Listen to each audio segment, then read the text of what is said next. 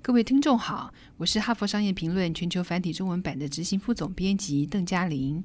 今天跟大家谈的主题是职场爸妈如何播出时间经营人脉。人脉对职业成功很重要，可以帮你找到能够协助你完成专案的人，把你介绍给新雇主，以及帮助你掌握重大的新商机。一项著名研究指出，努力改善人脉关系的人获得晋升的机会，比不努力改善人脉关系的人高出了百分之四十二到七十四。但是挑战在于，人脉通常是在下班后的活动中拓展的，例如下班后的聚会、周末在公司外举行的活动，或是在外地召开的会议。对大多数职场父母来说，这些活动会排挤家庭时间，是个不小的问题。试想，如果为了照顾孩子无法出差去开会，你要如何结识新朋友呢？如果下班后必须赶回家带孩子参加足球训练，你要如何加强和同事的关系呢？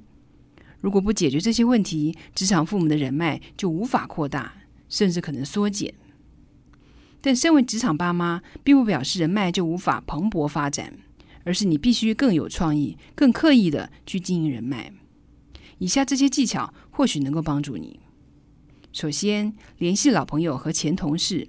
你的孩子还小时，可能很难拨出时间来结识新朋友，但有大量机会和新资讯可能来自老朋友跟前同事。用社交人脉经营的术语来说，那是你的弱关系或是休眠关系。你们原本已经认识了，因此重建关系并叙旧，应该比建立新关系来得快。研究显示，无论如何，弱关系通常还是比刚认识的人有价值。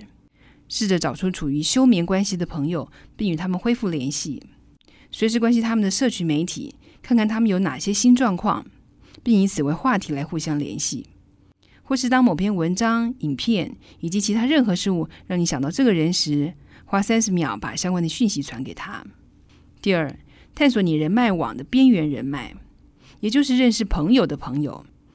和处于休眠关系的朋友恢复联络之后，就要开始探索位在你人脉边缘网的人脉。你可以请和他们有关联的朋友为你介绍，这同样是比较有效率的联系方式，因为你们之间有一位共同的朋友。第三，视讯联络。如果你确实想认识某个人，或是和你认识的人重新联络，不一定只能喝咖啡或是共进午餐。随着视讯技术的进步，不必离开办公室或家里。你们可以随时以视讯来进行面对面的谈话。第四，当介绍人，如果要强化人脉，除了结交新朋友，还可以介绍你人脉网中原本不相识的朋友互相认识。这么做，你可以强化身边的人脉，为两个老朋友提供新价值，拓展彼此的生活圈，并且互相交流资源。第五，利用出差的机会，上班族还是有机会出差的，但你可以充分利用出差时间。